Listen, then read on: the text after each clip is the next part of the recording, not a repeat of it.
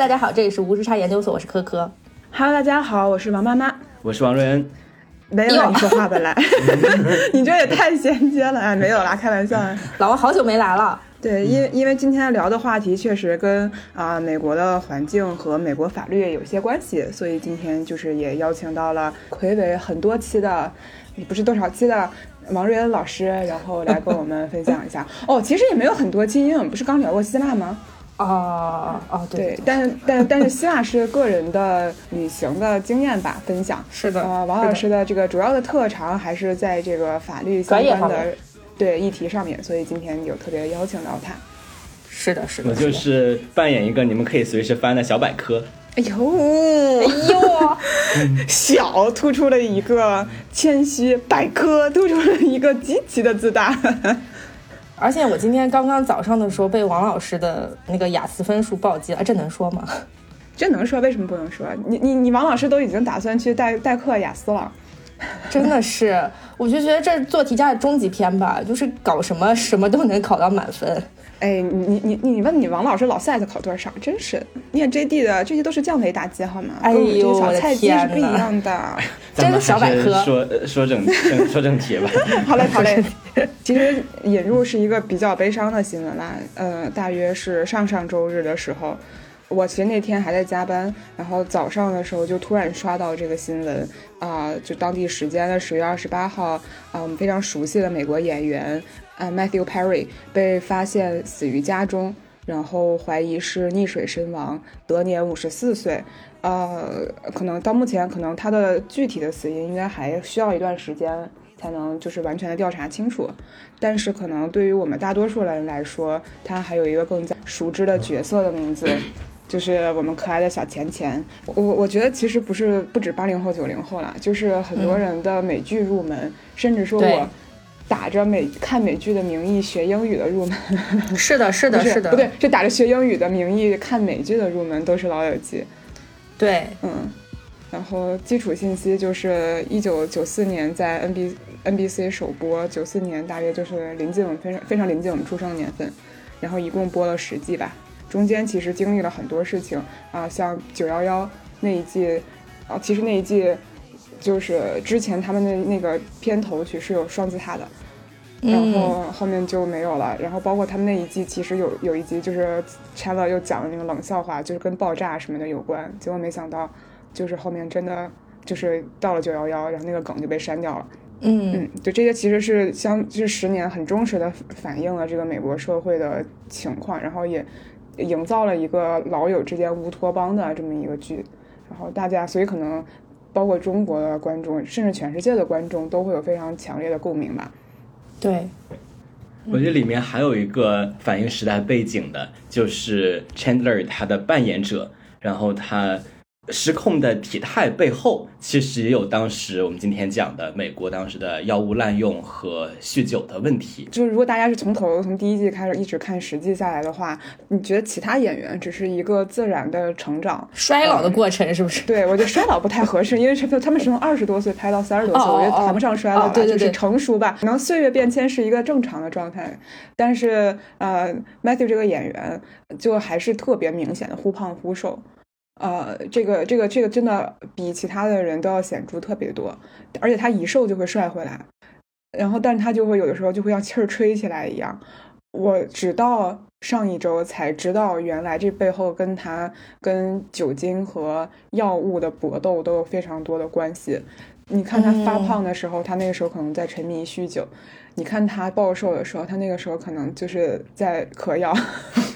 就是我以前我我以前只是以为他，比方说是我对我觉得我对这个演员本身是有非常多的误解的。我以前真的是以为，呃，因为他们一开始拍这个剧的时候都是无名小演员，呃，差一点都在拍一些更更加奇葩的电视剧，让他挪了档期过来的。然后呃，等到他们拍到某一季开始，就是每一集的片酬差不多一百万美元，所以他们拍二十四集的话，你就可以算一下，在那个。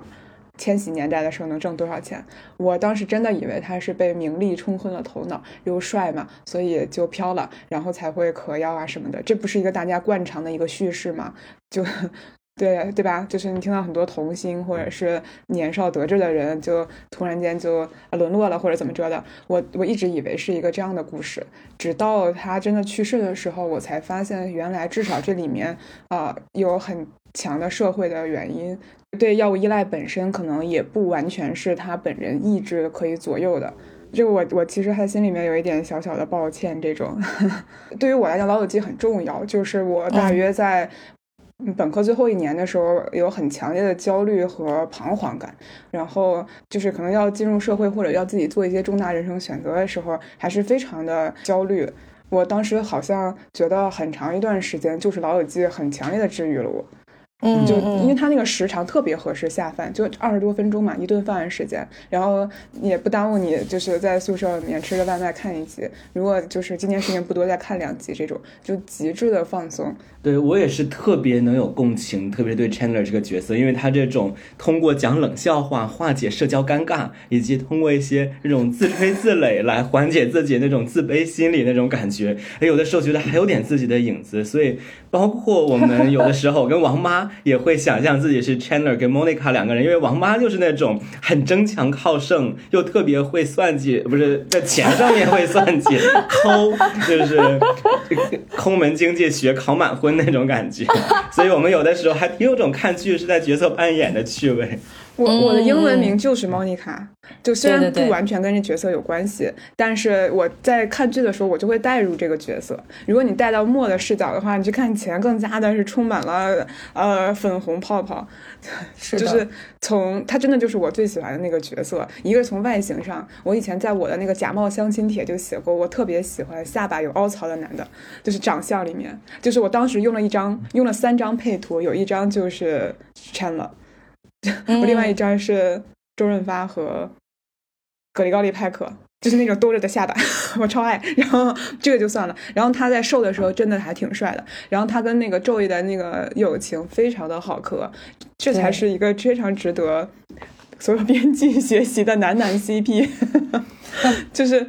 就就这两个人，他的互补是非常的合理的。就他们反角色反差很大，他们从事的职业和个性啊，呃，和这个甚至是教育水平，感觉都其实不像是能玩到一起去的。但就是不知道为什么他们就特别的搭配。你后来想，就是深层次的，他们情感就是有非常多的互补。就是比方说，Joey 是一个没有什么脑子，非常美丽。但也 虽然愚蠢，但是也实在美丽的那种 男演员，呃，非常有的时候会显得很幼稚。但是就是比方说他，但很他善于呃跟女性发起一段关系，然后 Chandler 可能就相对于更加的精英化。你去考古他的职业，就大约是那个年代的程序员。然后，所以而而且那个有一个梗，就是没有人知道钱乐的真实职业是什么。就一个原因，就是他其实早期的一个数据分析师之类的相关的工作，在那个时候，对，所以非常的就是非常的精精英吧，我至少是这么觉得。是的。然后也，他是会，比方说我去储蓄，呃，我会去想我的生活啊这种。但是因为钱乐的原生家庭，其实跟这个演员本身还是有着很强烈的相关。就是或者互文的这种感觉，就是钱乐在剧里面，他妈妈是一个写情色文学的女作家，他爸爸后来变性了，出轨了一个他们家的男仆，嗯，就是他，就然后在是在一个感恩节的时候提的离婚，所以钱乐在角色里面就非常害怕。过感恩节就是过感恩节，对。然后再回到真实世界里面，马修的爸爸是一个男演员，美国男演员，妈妈是加拿大的一个记者。然后，呃，他爸爸妈妈也是一岁的时候就离婚了。他在自己的自传里面，我看到一些情节还非常的触动，就比方说他五六岁的时候，他就要自己坐飞机回到美国看爸爸，就他妈妈也没有送他，他爸但又破，就是他妈妈是重组家庭。然后他，就他爸爸也看上去也没有非常负责任的样子。然后他一个人去坐飞机，他当时觉得给自己的阴影很大。我，然后他他会在书书里面说，就类似于他妈妈永远都会是这个各个呃场景里面的焦点。我这一次也因为一直在搜相关的新闻，看到呃 Matthew 的那个葬礼上面，葬礼就是对他的其他的那个我老友也都过来了，然后我当时就看到一个人穿的红色的衣服，我还挺诧异的，然后结果一看是他妈妈，嗯，天哪，没有没有评价的意思，但是就 完全是马跟 Matthew，就是有你我我我不太觉得一定就是出现就肯定是。我我不太确定这个是不是百分之百得体的，但是就很符合我觉得 Matthew 自己的描描述，就他的那个描述，我觉得还竟然还挺验证的。所以大体上，嗯，我我觉得这个角色里面，就是在电视剧里面啊，Chandler 可能就是因为跟莫妮卡在一起之后得到了很多的救赎，他学会做一个大人。比方说有一个情节，我就印象很深刻，就是他不太接受冲突。就是他一遇到两个人之间的一些摩擦，他就会选择逃避。然后，然后莫妮卡告诉他说：“你有这个冲突，然后去解决它才是成人的做法。”哇，这个我在老王身上见过超多。然后，对我们一开始是一有冲突，我就会躲进厨房闷头做饭。然后现在我是渐渐跟着王妈学会把各种事情掰扯明白。就我就我我我，但是我觉得可能真实生活里面的可能 Matthew 的那个，你看他的亲密关系之类的，恐怕是没有真正的像剧里面这么乌托邦的。嗯嗯，这个并不是所有人都能有这么一个呃获得救赎的契机吧。所以有很多人说，就是比方说《老友记》这个剧可能是平行宇宙里面他可能生活的比较好的一个状态。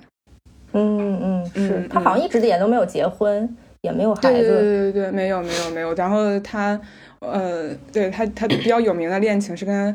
呃茱莉亚·罗伯茨吧？啊对对对，然后对对对对，然后他因为那个时候也客串了。但是你你我我其实看了一些，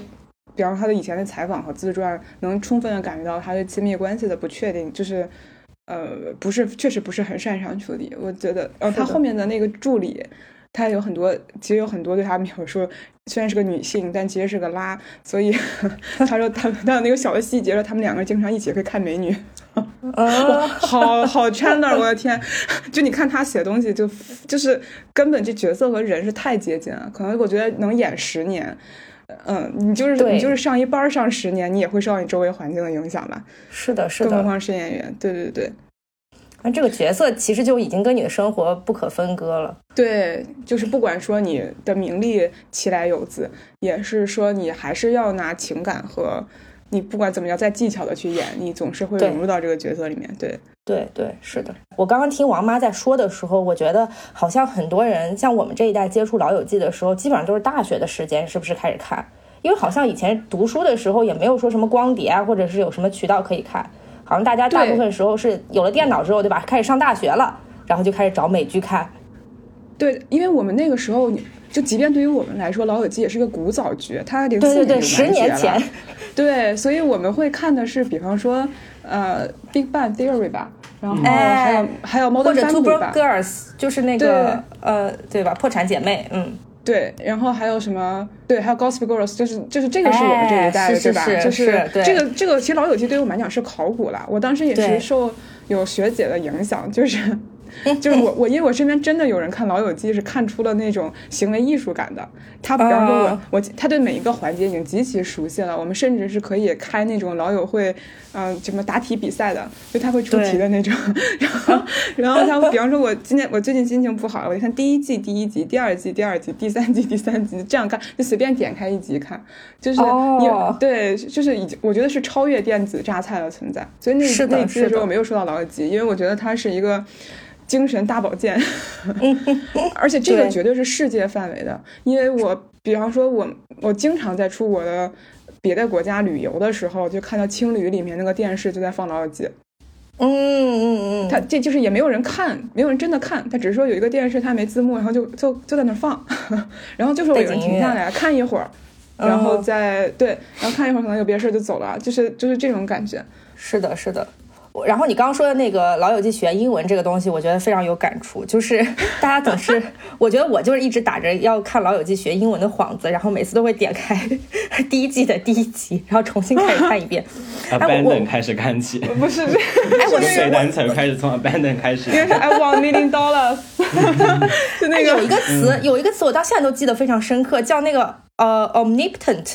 就是那个全能的、无所不能的。对，然后这个词好像就是在第一季的呃第一集里面谁讲了一个说这个人 omnipotent，然后我就就一直都记得这个词，然后其他词也都没有学到，咱就不说了。我觉得 我觉得这个不是这个这都是幌子，但但我我但我实际上我真的觉得，如果你看的那个美剧的密度很大，就是每天都在练，我觉得还是对你的语音语调什么的还是有很多帮助的。我觉得是的，是的，是的，嗯。我们今天说回这个主题来说，其实我说实话，我并不意外。第一个去世的人是 Matthew，就他的身体状况一直都非常差。就这个，如果是长期，就你后续还是会有一些关注的话，你会知道他其实前两年就有一次几乎已经要去世了。哦，是吗？是的，是的，就是。哎，我怎么记得二一年的时候还重聚过一次？是的，是的，那个时候他刚好，就是他在几年几年前就是有非常严重的。哎呀，我跟你说，他那个形容都非常的 Chandler。我跟你说，嗯，他那类似于是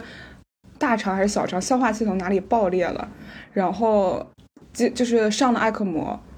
嗯，然后嗯，然后也也昏迷了相当长一段时间，然后才醒来。他有两个细节的描述，我本来想放在后面说的，但这里说也很像，这也无所谓。就是一个细节是一个非常前德的冷笑话式细节，就是我感觉自己的人生 full of shit。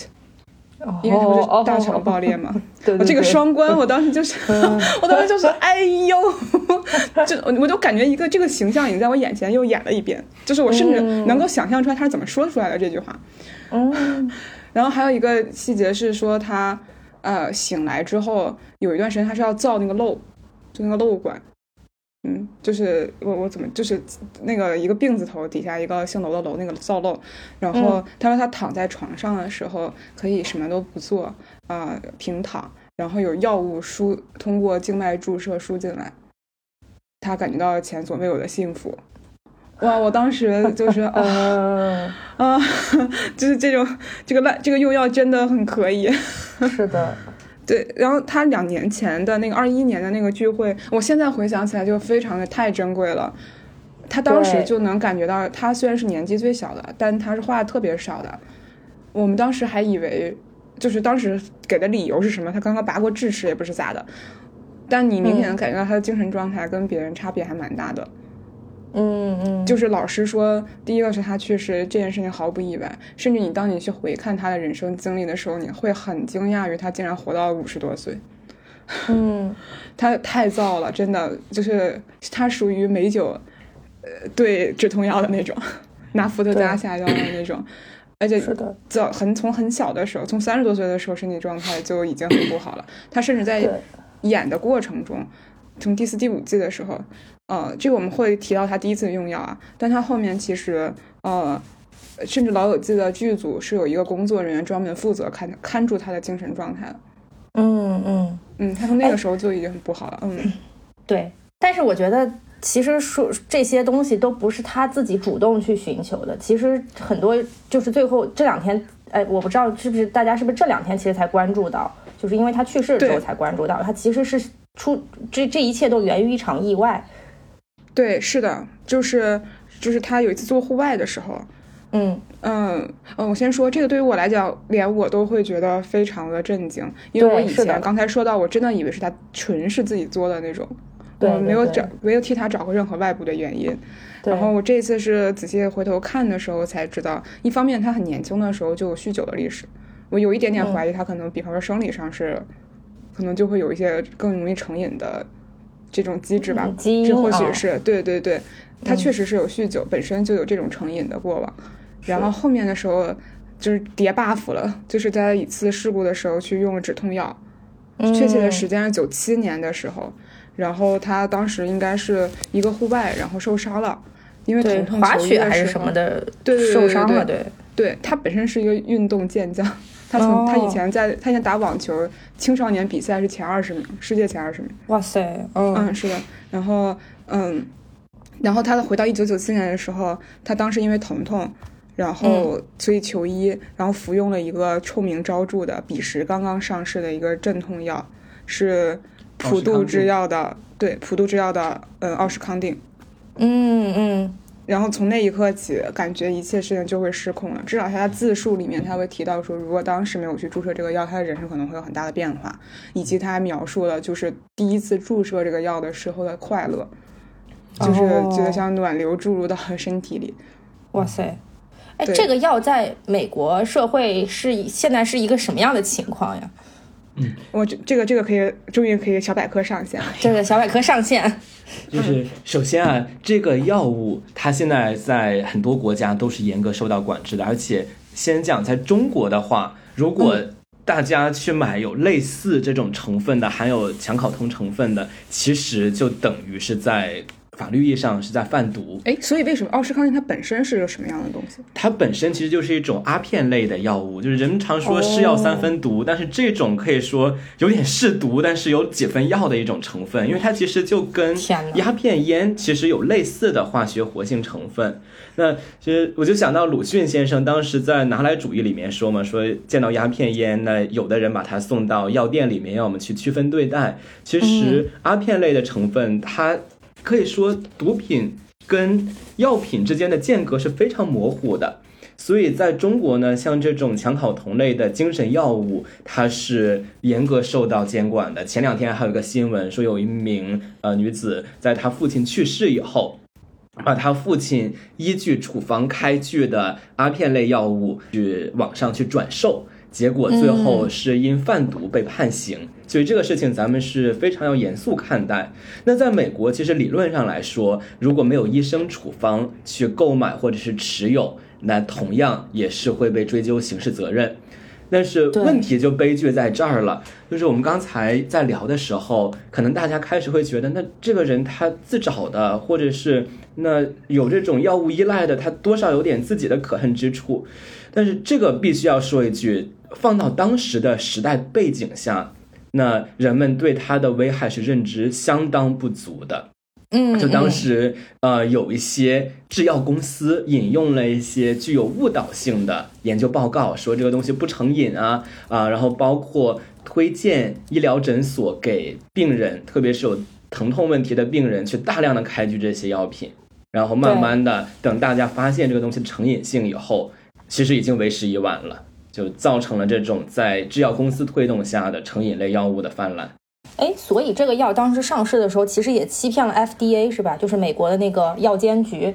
这个药品其实后来，那当大家有更多证据指向了它真实危害的时候，那监管部门也是的确出手了。但是当时的确是有一些具有误导性的宣传，然后包括在呃整个上市的过程之中，呃也是有一些猫腻在的。那这个药企普渡制药，它其实后来是受到了多起因为虚假宣传和违背一些监管政策导致的诉讼，然后因为呃在美国的好几十个州都被判了巨额的赔款，所以这个药企现在已经是破产重组的一个状态。那当时其实人们是真的不知道，而且这个背景，它也要放在说。呃，九十年代有一股风潮是主张人们应该驾驭疼痛、管理疼痛。哎，其实还有一个非常道貌岸然的大旗，嗯就是当时甚至有的学者在那鼓吹说，呃，管理疼痛是一项基本人权，然后用这种角度让医生都觉得给病人去开止痛药。是一种很正义的行为，或者有的医生可能比较有良知，觉得这种东西有风险。但是当时也的确出现了一些事情，是病人因为呃自诉感到疼痛，没有得到医生的满足，反而去起诉医生，说他呃行医不端。呃，美国的说法叫 medical malpractice，说我自己有这个疼痛症状，你不给我治，然后结果会导致一个劣币驱逐良币，就是没有什么节操，那甚至有些吃了回扣。那从药厂那边接受了好处去疯狂开药的医生，慢慢就挤占了镇痛药物这个市场。然后我这边补充个小数据，呃，二零二一年的时候，当时美国死于处方药滥用的人数已经是在十万的左右的水平。然后当年的话，死于枪击的人数才是三点七万人。那我们常说什么自由美利坚，枪击每一天，但是其实在美国。因为滥用处方药、过量用药而死的人，其实是比枪击要多很多的。这是一个很严重的。这个甚至是直接死亡是吗？就是不完全是说我，比方像像 Matthew 这种，我其实是因为咳了很多年，然后在很久之后诱发了一个什么呃疾病之类的。呃，这个十万的数其实就是医医院诊断认为说是直接死于药物的人。就甚至像 Matthew 这种情况，都未必能算进来，对吧？未必能算进来，而且还有一个。未被算进来的是很多人是因为这类的药物有了成瘾性以后，他开始寻求更加刺激的满足方式，比如说本来只是嗑药片儿，然后后来他就呃变成注射，或者是不只是注射镇痛药，镇痛药虽然呃有成瘾性，但至少它是药吧。然后后来可能人就直接去注射真正的毒品，然后结果就变成了吸毒。那吸毒致死的其实还没有算在这里面。然后这里面其实也有一些当时药企的要要背锅的地方，因为呃奥司康定这种药呢，它当时主打的是一个我是缓释的，每天只需要吃很少的次数，然后我一次给你给足，然后它号称是使用那种工艺让这个药劲儿缓慢的释放出来，但是其实啊，它因为这种单片剂量很大这一点。就导致私药贩子甚至有些毒贩盯中了这个特点，因为它一粒儿就含有很多的这个有效成分嘛，他就喜欢把这种东西作为一种很高效的售卖手段。然后这个药品包装上还印了一个假模假样的警示，说什么不能把这个药片碾碎了以后溶于水去进行注射。我就想到当时美国禁酒令的时候就有一个梗。就说什么呃，我们现在售卖的是合法的葡萄砖，你千万不要把这个葡萄砖碾成粉末以后放到水里放 二十天，不然它会变成非法的酒。那这个奥司康定的药片就有种，哎，你千万不要把这个东西给。溶于水，然后打进血管里，不然的话，它就等于在注射海洛因那种注射毒品那种感觉。所以其实很多人最后就发展到把这个药片磨碎了以后，直接用鼻子吸或者直接打静脉里。那这这当然不是要传授犯罪手法，因为这类药品在中国是严格受到管制的。然后没有医生处方擅自去买卖的话，那是等于贩毒的。这个一定要跟大家说明这个严肃性。嗯嗯。对，因为所以其实我之前都会听到很多梗，比方说美国人吃止痛药片就跟吃糖豆一样，然后或者是就类似于说他们对，哪怕是不是说像阿片类药物，就布洛芬啊这些，他们也用的非常的狠和呃用的很过量，所以这个就是两位都在美国有比较有一定长度的这个生活学习的经历，这个是在现在在你们的观察中是真的有吗？嗯。其实我觉得能感受到一个很大的对止痛药的认知差异。呃，我作为男性可能不太好真正的带入体验，但是我据我所知，很多中国的女生朋友可能对于，比如说在痛经的时候要不要吃镇痛类药物，是采取一些比较保守审慎的态度。呃，当然是不是特别审慎，我没有医学背景，我没有办法判断。但是你可以看到，在美国有一个天壤之别的差异，就是。他们头疼脑热啊，呃，姨妈痛啊，或者就是磕了一下啊，那就开始会主动的去开处方，去买大量的镇痛类的药，然后甚至有些人就觉得这是我维持日常的良好的状态，这种必须跟补药一样去吃。因为科科，你那边在学校里面是不是也会观察到类似的一些现象？对，本人并没有接触过啊，但是我知道这件事情，因为我有美国的同学跟我讲过，就是他们就是每次考试的时候都会吃一种药，那个药就让你一直可以不睡觉，就非保持一个非常兴奋的状态，然后你就可以在大学期末考试的时候就是狂学三天三夜，然后最后通过考试。嗯，对，我觉得那那种也是有点像兴奋剂一样的那种药物吧，对。那个我们学校其实也有观察到。呃，它是治疗所谓 H A D H D 的，治疗一种注意力缺陷疾病的精神类药物。那嗯，我们当时法学院有一些考试，它是那种连续八个小时马拉松一样的，让你八个小时之内写完一篇法学论文的那种状态。所以很多人呢，呃，也不是很多啊，我观察到零星的，就是酒后街谈巷议的时候听到的一些小料消息，就是有的人呢就会鼓吹说，我有个亲戚，然后他呃因为自己有这个病例，所以能够去搞到一些治疗这种呃注意力缺陷的药，然后就可以发给大家考试用。这种现象在一些美国学校里面的确有出现，就是大家可能特别是在法学院出现，更有一种知法犯法的感觉。大家知道这个东西是受管制的精神类药物，是只能依处方去开具服用的，但是依然在校园里面就会有人把它当成一种像是喝罐红牛提提升一下这种注意力这种方式去滥用。对，而且我觉得他们是不是对处方药这个事情没有特别敏感？我感觉作为中国人，就是每次一听到哦这是处方药，都会好像还是会。心中一紧啊，说可能是不是会有一些其他的一些副作用啊，或者是不是不应该多吃啊什么之类的。而且刚刚你说到那个，我确实觉得说中国人不怎么爱吃药，包括我最近过敏嘛，然后医医生给我开药，我都我有时候都不怎么愿意吃，我就担心吃太多了会有什么副作用。我觉得可能大家的思维方式确实不太一样。对我，我觉得中国人是那种会非常担心你用药的。啊，是的，副作用。你说处方药的时候，我为什么会精神一紧，就会觉得说这个药可能就比别的药副作用大，或者是有成瘾性，对吧？我我我我自己都会这么觉得，就他这个药不好开，就证明他肯定，哎呀，危害更大。但实际上，你的周围医生朋友说，就如果你你有有有些症状，医生给你开了，那你还是要遵医嘱的。但但是就是中国人都会敲小鼓，我觉得这个是这个确实是。哎，所以你们刚才说那种聪明药，它它会有什么成瘾性或者副作用吗？其实也会有，因为它本质上来说是你的神经受体会因此得到一定程度的兴奋，或者是对于镇痛类的药物是一种抑制，所以，嗯，实际上我当然没有一手的体验，没有办法形容，但是它的确会让人有一种嗨了的感觉，据别人的一些描述来看，然后。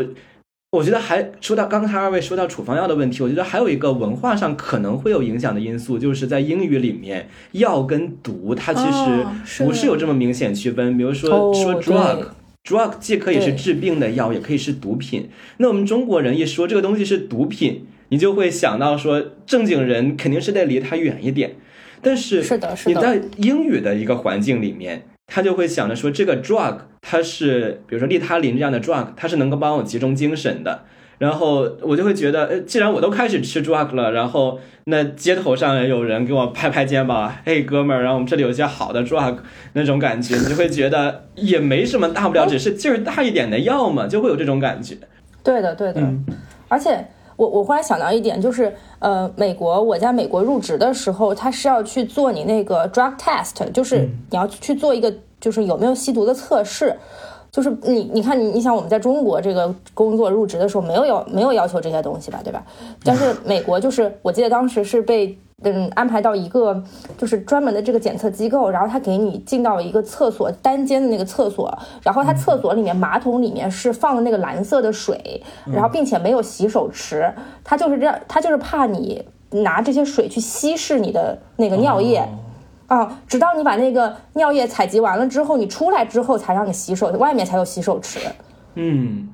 哎，顺便插播一句啊，这个验尿这个东西啊，还有一个市场，因为当时我在美国参与过一些刑事诉讼的案件，然后，嗯，他们对于这种像科科提到的 drug test，很多人都会，企业啊之类的都会搞。然后甚至还有这种尿液的地下交易市场，就是有人去出售那些干净的尿样，因为如果你掺水的话，对你要是掺其他东西，就像你提到的，它可能有些试剂，然后你掺进去了以后，他就发现你掺假了。但是有的人就会，己干净的尿液拿去卖给有这样一种混过检测的需求的人，不管是入职还是有些人他在服缓刑或者在禁毒改造。他就可能用这些尿液去进行欺诈，还真有这样一个市场。哦天哪！救命啊！救命啊！真的是真的没有哪都有市场。咱们这种普通中国人，真的我我天呐，我都听傻了。我的天！所以相对来说，对止痛药或者是呃是或者毒品吧，就是现在目前美国会有更强烈的一些监管的方式吗？恰恰相反，其实现在是一个就是 老王都笑了合法化大行其道的时代。怎么说呢？咱们先不说处方药的问题，因为处方药这个东西已经所谓的法律已经被戳得千疮百孔了，很多人都可以通过假处方的形式去呃开具大量的这种管制药品。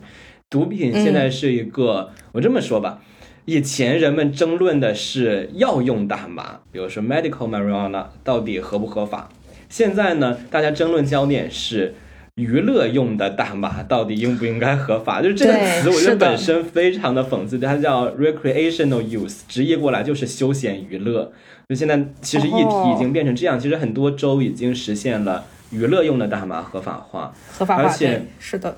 我的一个感受啊，因为我也参与过一些刑事案件，我至少小样本观察到的，特别是像在美国东北部一些比较偏蓝的一些州。呃，法官个别法官他的态度是不是毒品毁了年轻人，而是说，如果你给他直接判一个刑，然后把他跟其他的犯罪分子放在一起接受监狱这个环境的教育，反而会对他危害更大。就是有些法官个别现象不知道普遍度多高，就会觉得，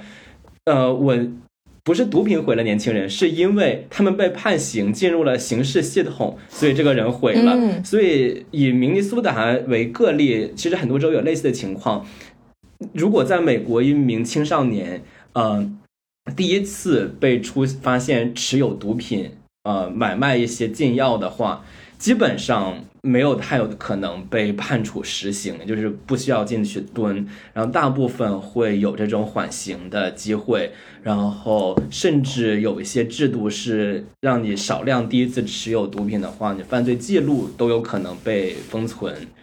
就是宽容度是非常高的。我觉得这是在中国一个。禁毒政策比较严禁、严严严格的国家来说，我们可能很难想象美国一些司法工作人员的思维模式，就是毒品不可怕，把人因为这样的小事儿（打引号的小事儿）判了刑，才是毁了一个人的人生，会有这样一种态度。当然，背后的道理我也认可，就比如说，如果是偶然初犯的话，你配合一些戒毒的改造，然后不要因此。呃，判了他在职场上的死刑，这其实是有积极意义，但是实际执行起来，因为有些州它的基层治理能力确实也堪忧，就会变成本来理想的途径是说，呃，给年轻人一个机会，我们去改造他，结果实际上也没有改造，就是大家会有一种，有些人会有一种印象，就是我可以免费试一次这样一种心态，嗯，但这种东西就是你试一次就没有回头路的。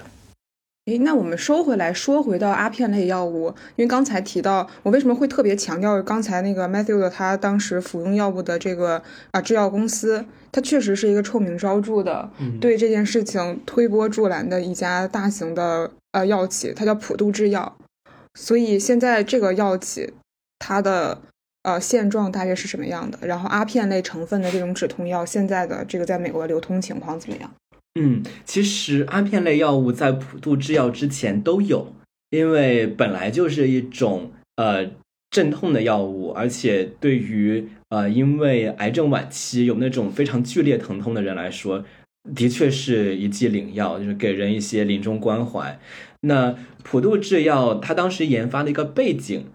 就是呃市面上已经有非常多的仿制药这一类的药物，其实利润。可能会比较有限，而且随着一些专利即将到期，它可能以后就变成不赚钱的一些东西了。那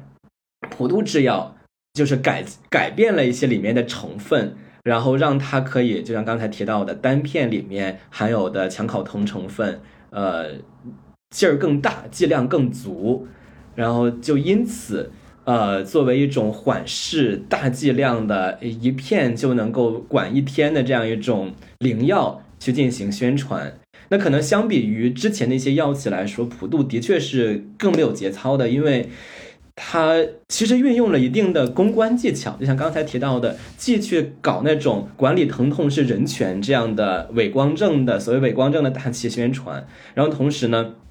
又开始。用一些非常放低身段的这种姿态，去一些基层的小诊所，甚至有一些专门就只负责开止痛药的诊所，然后鼓励这些医生去大量的给药。然后就导致说这一类的药物，而且像这个刚才提到的奥施康定，它天然的就比较适合去进行地下交易，以及它适合去用这种危险的接近于吸毒的方式去服用，所以它当时是在市场上很成功的。那后来呢，随着人们对这个东西的问题了解更加深入，包括说。呃，普渡制药所仰仗的什么成瘾率不足百分之一的研究被证明说，呃，其实这份研究的本意被曲解了。它本来指的是在严格的控制给药方式和管理方式的情况下，理论上能达到百分之一的成瘾率。但是其实现实之中，大家都已经揉碎了往血管里打，那肯定成瘾率是非常高的。后来大家发现了这些一系列的欺诈行为之后，用这种诉讼的方式把这个企业。已经告到濒临破产，但这种东西就潘多拉的魔盒打开就摁不住，因为其他的药企也会去一推出类似的一些化学成分的这种药物，而且普渡制药的宣传已经让人们对这些镇痛药物习以为常，就是他已经把人们的。这个对这个药物的接受门槛给压得很低了，就像科科也提到了，说其实很多美国人对于止痛药已经是一种无所谓的态度了，包括已经有很多人被他引导的开始寻求真正的毒品，然后去满足这种成瘾性了。所以虽然普渡制药倒下去，但这个门是合不上，而且我现在看到一些新闻报道，还有其他的药企是在争着去啃食普渡制药的遗骸，想要把它的一些。呃，工艺配方，甚至它的网络，然后再想办法把它接手过来，把它的遗产据为己有。所以这个问题肯定不会随着普渡制药的倒下就真正解决。嗯。嗯，然后这边正好也给大家推荐一个美剧，叫《成瘾剂量》。对对，这剧里面其实对这个刚才啊王仁说到的很多的呃一些呃一些细节吧，都有一些更具象化的呈现。比方说，对于这个药企对于它这个止痛药的宣传，它当时大面积铺了非常多的电视广告，中间就有很多可能我们也挺熟悉的那种场面，就一个人站出来说，吃了服用了止痛药之后，我啊怎么怎么着了，我。又能工作了，我以前都没有办法去兼职工作，只能在家。然后因为感谢这个止痛药，然后我现在能够哎又重新回到社会。没没没有，他是重新回到社会。你这你刚刚那个就有点浮夸。他当时他那个那个剧里面那个就真的是我跟你在谈这种感觉。而且他当时有个很 tricky 的地方，就是他没有说我具体服用了哪一种哪个公司的哪一种药的名字，他不会说我吃了奥施康定之后怎么样，他说的就是我吃了止痛药之后怎么样。他推广的还不是说这个具体的这个药，他推广的是这个概念。对我就觉得，就这个这个确实是我觉得是让人观念去转变的一个很恶性的一个是一个推广吧。然后另外一个就是他当时说到说这个药到底能有多大的影响？当时他们他这个这个剧里面呈现的一个例子就是美国的一个小镇，啊，以工业闻名，就是以挖，就是他们很多人是从事这个采矿行业的。然后在这个在很多年里，就这个小镇，它甚至镇上的人是不用关门的，因为治安非常好，夜不闭户。然后自从推广了这个药之后，他们的犯罪率就会突然变得非常高，因为很多年轻人就开始有这个服用这个止痛药。中他有一些角色，比方说一开始还是一个啊每信教的，每次吃饭之前都要祈祷的家里小孩出来的小孩，然后他后面可能就直接就是去卖淫，或者是从事这种这种这种职业，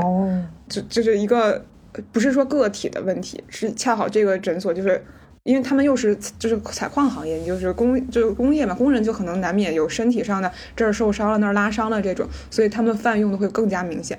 嗯，哎，其实我还推荐一本书，感兴趣的同学可以去 了解一下。对不起，那个就是叫做《梦瘾》，然后这本书微信读书上也有，它也是讲了很多这种毒品滥用对社会的破坏，然后里面还其实引出了一点，就是这本书它其实有两条线在一开始是平行的推开，既讲大制药公司怎么去推动止痛药，然后被市场接受，也在讲。呃，这种墨西哥来的贩毒的团伙是怎么去扩展市场？我一开始看前半部分都觉得这本书有点割裂，他一边在讲药，一边在讲贩毒。然后我看到一定阶段的时候才明白，哦，他其实讲的是同一件事情，就这种毒品的销售网络，然后毒品去满足人们的方式，跟呃药企跟一些专门开止痛药的镇痛诊所去发展壮大的方式，其实有非常多的相似之处。我觉得这是一个作者很高明的这种隐喻，我觉得是挺有助于了解这个背景的一本书。哎，但是我却在想一个事情啊，我刚刚说美国人管理疼痛，美国人管理疼痛，我觉得是不是？各个民族对于疼痛的忍耐程度其实也不太一样，只有吃苦的人就会有吃更多的苦吗？那我觉得就是中华民族。对中华民族好像一直都被塑造成一个好像就是呃大家要忍耐或者是怎么样的这样这样一个民族情绪吧。然后美国人确实就是可能人生的挫折实在是太少了，所以有点疼，碰到一点疼痛对都都受不了。就好像美国人终其一生，他们就说美国人终其一生都在寻找一颗止痛的药丸。哎呦，我觉得有一种这种感觉，呃，就是。当然，这个只能是非常以偏概全了。就好像在欧美一些国家，人们对于改造自己的身体，呃，用一些手段来让自己超越生理上的缺陷，会是有种非常宽容的态度。就是像科尼也提到了，说那个吃聪明药度过大学考试，然后呃吃止痛药来去驾驭疼痛，好像他们在这方面对于。人对自己身体的支配权，好像是一个比较政政治正确、理念正确的事情。就是，比如说一提到呃，像是吸毒之类的问题，呃，从事一些不健康的生活方式的问题，那就会有一些呃欧美人会出来说：“我有支配自己身体的权利。”那这个我们当然要打个问号，就是如果你支配就是指嗑药的话。那你其实最终还是被化学成分去支配了。那你真正有没有实现自己对身体的完全支配呢？这其实就变成一个伪命题了。嗯，这其实可能也是有一些社会观念上的差异。但是我觉得一个很明确的事情，就是因为我们呃在国内，它一直是一个比较严格监管的状态，大家对这件事情是没有概念的，就对这种这个保护是隐形的。所以我觉得，特别是对一些留学生朋友和或者是要在。就是在中国生活很长时间，然后突然可能有什么机会要在国外啊工作或者生活的人来说，我觉得这个是一个非常尤其要注意的事情吧。对这一点，我觉得王妈提醒的非常好，就是对对对，是的。呃，严格来说，从法律意义上，中国人在海外去从事呃违反中国法律，而且按照中国法律刑期可能达到三年以上的。这样一些行为，其实中国是完全可以以属人管辖为由去追究刑事责任的，不是说，呃，在外国做违反中国法律的事情，那是天高皇帝远就没有任何的代价，这是法律意义上。然后从比较现实的意义上来说，其实我们也从新闻报道看到，说什么在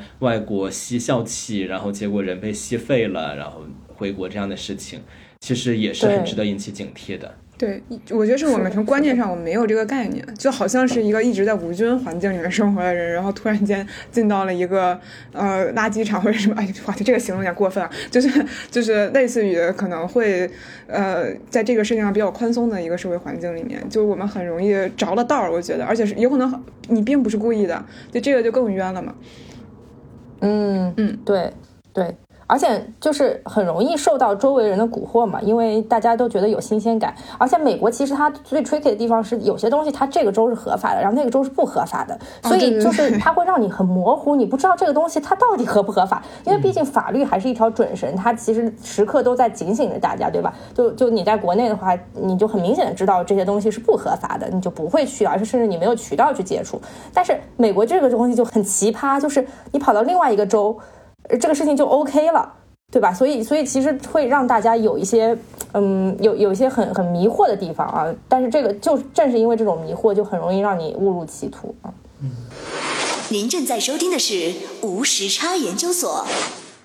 无时差研究所的粉丝群已经开通啦！你只需要在微信搜索“无时差研究所”同名公众号，就可以找到入群的方法。添加“无时差研究所”管理员二维码，管理员通过后就可以拉你入群啦。如果你喜欢我们，欢迎在小红书等社交平台转发并推荐我们这期节目。同时，也欢迎你在这期节目的详情页下方通过打赏按钮给我们送来你的心意。就是这个演员在他自己的这个自自自述里面，其实他说到他的原因，就为什么会写这样一本书的原因，就是想展示一下自己过去的这个成瘾史，然后希望能够给大家带来一些警示和帮助。就是他真的描述的很多，就是非常多的一些细节。啊，包括他，就他甚至当成瘾到，比方说他会故意去看房子，因为这样的话就可以顺走那个房间里面卫生间里面的止痛药，因为他完全是被禁止的，就是到已经到了这种程度，而且成瘾到他一天要吃五十片以上的这种大剂量的镇痛药物的程度，他而且他混着吃，他我看了下一些采访，就是有一种叫做 Vicodin 的东西。然后它跟 oxycontin 就是奥司康定，它是混着一起来吃，它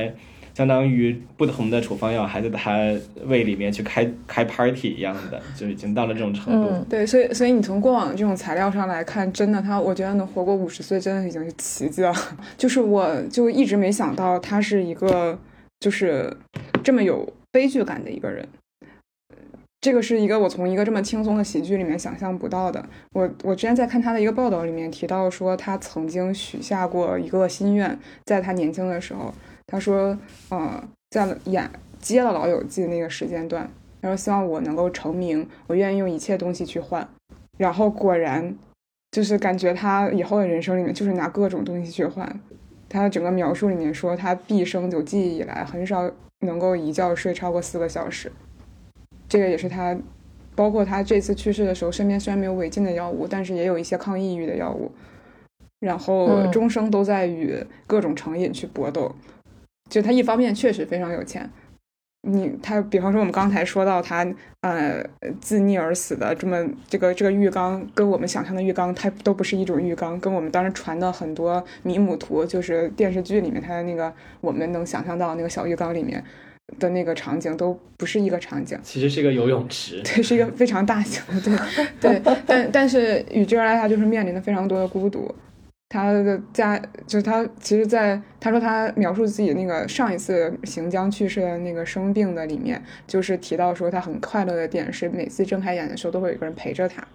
就有家人在身边。但实际上他就是实际的结局，确实也就是孤独的死去。然后中间，我从我从来我我一直总有一种以前对他这个就是有点恨铁不成钢、自作自受、失于管理的那种印象，但是这次就是会你通盘去就是整个去看的话，觉得是一个很具有很强烈悲剧性的人物。然后，但是他给予我们的快乐和呃留下来的这个形象又是一个非常喜剧的。我我当时会觉得这个事情让我非常的感慨。就是他的离开和，呃，就是老友记六人组，终有一天他是会一个一个离开我们的。就这些好像是在预期里面的。就你，但但他虽然他来的那一刹那，你的感觉是，呃，好像缺失了一个什么东西，或者是当你知道了这个演员的背景之后，你就会觉得你再看这个剧的时候，就是就是会有没有那么那么快乐，就是没有那么快乐了，因为你知道他在很痛苦的状态下去诠释了这个角色。我觉得这个是我最大的变化，就是会觉得这个甚至是一个很原来它背后有这么强的一个社会议题在后面。我觉得这个是我们想讲这一次的一个原因，就是当我去分析到这个我这个缺失的点和我很难过的点到底是为什么的时候，我突然间意识到的是，就是如果它是一个个人悲剧的话，它并没有那么强的呃你不甘心啊，或者是呃更强的这种悲剧性。但是如果它是一个啊，我我有点理解王妈这个感受，就是你本来觉得艺术是一个很虚浮的空中楼阁，让他们在纽约的一个公寓里面，每个人都仿佛完全摆脱了现实的重力的一种生活状态。但是如果你再去看这个剧的拍摄背景，包括了解演员生平的话，你会发现他其实还是被社会现实的重力不断的拉扯的。就当时像是呃药企所主导的。药物滥用问题就是一个很小的侧面，在把他们还是在拉着往地心上坠，这是一个很严重的，这个这是一个让你觉得一想想就觉得有点沉重的社会背景。对，或者说是当你去看别人去那个回忆老友记的时候，他就比方说你看知乎上他有很多问题啊，为什么那个呃那个 Joey 他可以每天都拉开 Monica 的那个冰箱随便吃东西？就是莫妮卡也不生气，就大家就会说当时的那个时代背景是，呃，当时物质就是美国的这种物质物质条件就是很丰沛。就对于他们来讲，这东西就是不贵，所以他们就可以随便吃，对吧？然后，呃，他整个营造了一个很强烈的这个乌托邦的感觉。就是虽然就是也有很多现实的因素啊，什么 Rachel 也一个富家女，她也要剪掉自己的信用卡，从头开始啊，或者是就是他们，嗯，像像菲比那个角色，她其实还挺 某种意义上蛮底层的，就是受教育程度。呃，没有上大学，或者是呃，他的工作都乱七八糟的，是吧？今天去针灸一下，明天去卖唱，就你也看不到他有什么稳定的工作，但是也好像活得很快乐，很滋润。然后，然后有，于是我们的一个叙事就是，当这个人，当这个演员去世了，是我们的一个啊乌托邦，然后他终究要远离我们了。这个是好像大家对这个事情的怀念最常用的一种说法。但是我觉得这个感触，我今天这个感触是说，原来这个乌托邦都是假的。嗯，就是这个，我觉得还挺难过的。但是我说是说实在，但是如果要非要说回来的话，是我整个我在比方说回头去看他的一些访谈，他的其他的电呃电视剧的作品，或者是他的自传，呃，我会觉得这个人真的就非常的 Chandler，就是他是一个很生动的人，整个所有的描述确实是一个很有意思的这么一个状态，和我想象的，就是虽然经历痛苦，但是。又非常活泼，就是很有生命力的一个人，就会让我又觉得，我竟然会看着他笑起来，你知道吗？就是我会，我最我最近在补他自传的时候，我经常在很多章节里面哈哈大笑，就是我的天呀，就这个好 Chandler，就是这种感觉。我觉得这个大抵是我大约这两周的心路历程。然后，所以，所以说归到底，就是呃，已经有这样一个牺牲品出现在这里面了。最后叮嘱大家，就是一定要远离，远离处方药，对，远离成瘾性的，对，对对，不是说远离处方药，远离滥用的处方药。然后这里面，我想呃，再跟大家再补充一个小小的例子，因为我之前跟王妈跟可可讨论的时候，也会在想说，诶，这好像是一个美国的问题，很遥远的一个有钱的演员的事情，为什么我们要去聊这件事儿呢？我觉得因为是。跟大家的生活可能没有想象这么遥远。比如说一开始的时候，我提到一个例子，讲有人在网上，然后在明知买家他可能是有毒瘾的情况下，把他父亲为了去呃缓解癌症疼痛，然后医生开具的一些处方类的精神类药物，就是跟那个呃 Matthew Perry 他吃的成分很接近的一种药物，然后去在网上有偿去转售给别人，然后结果是。被判了贩毒罪的成立，然后当然这个案子本身它或多或少也有一些争议，因为有观点认为说可能是钓鱼执法，但是我想说真正一个很值得警醒的点就是我在很多网络内容平台上看评论区，然后就有很多人去质疑说这个案件很荒诞啊，觉得说这个就是卖点药，然后怎么就是毒品呢？然后觉得说是不是呃国家该管的事儿不管，然后。呃，盯着一个呃去卖一点父亲的遗物去补贴家用的人，反而要赶尽杀绝。我有一种感觉，就是可能因为大家在这个安全的环境里面生活很久了以后，对，确实有点放松了警惕和戒备，就是没有意识到成瘾性的药物为什么国家要严防死守，或者是。呃，因为我们刚才节目也提到的，中国对药和毒的明确的分野，让大家没有意识到说，其实包括在美国发现滥用处方药，可能下一步就是直接注射海洛因这样的吸毒的行为。然后是的，听起来有点像滑坡论证，但是这个是有大量的案例支持说这是一条很多人可能会走上的路，所以我们呃借这个讨论老友记的这个机会。那我们也像我妈说的，也许这个乌托邦并没有真正存在，我们要学会在现实社会里面怎么去跟这些问题再去周旋。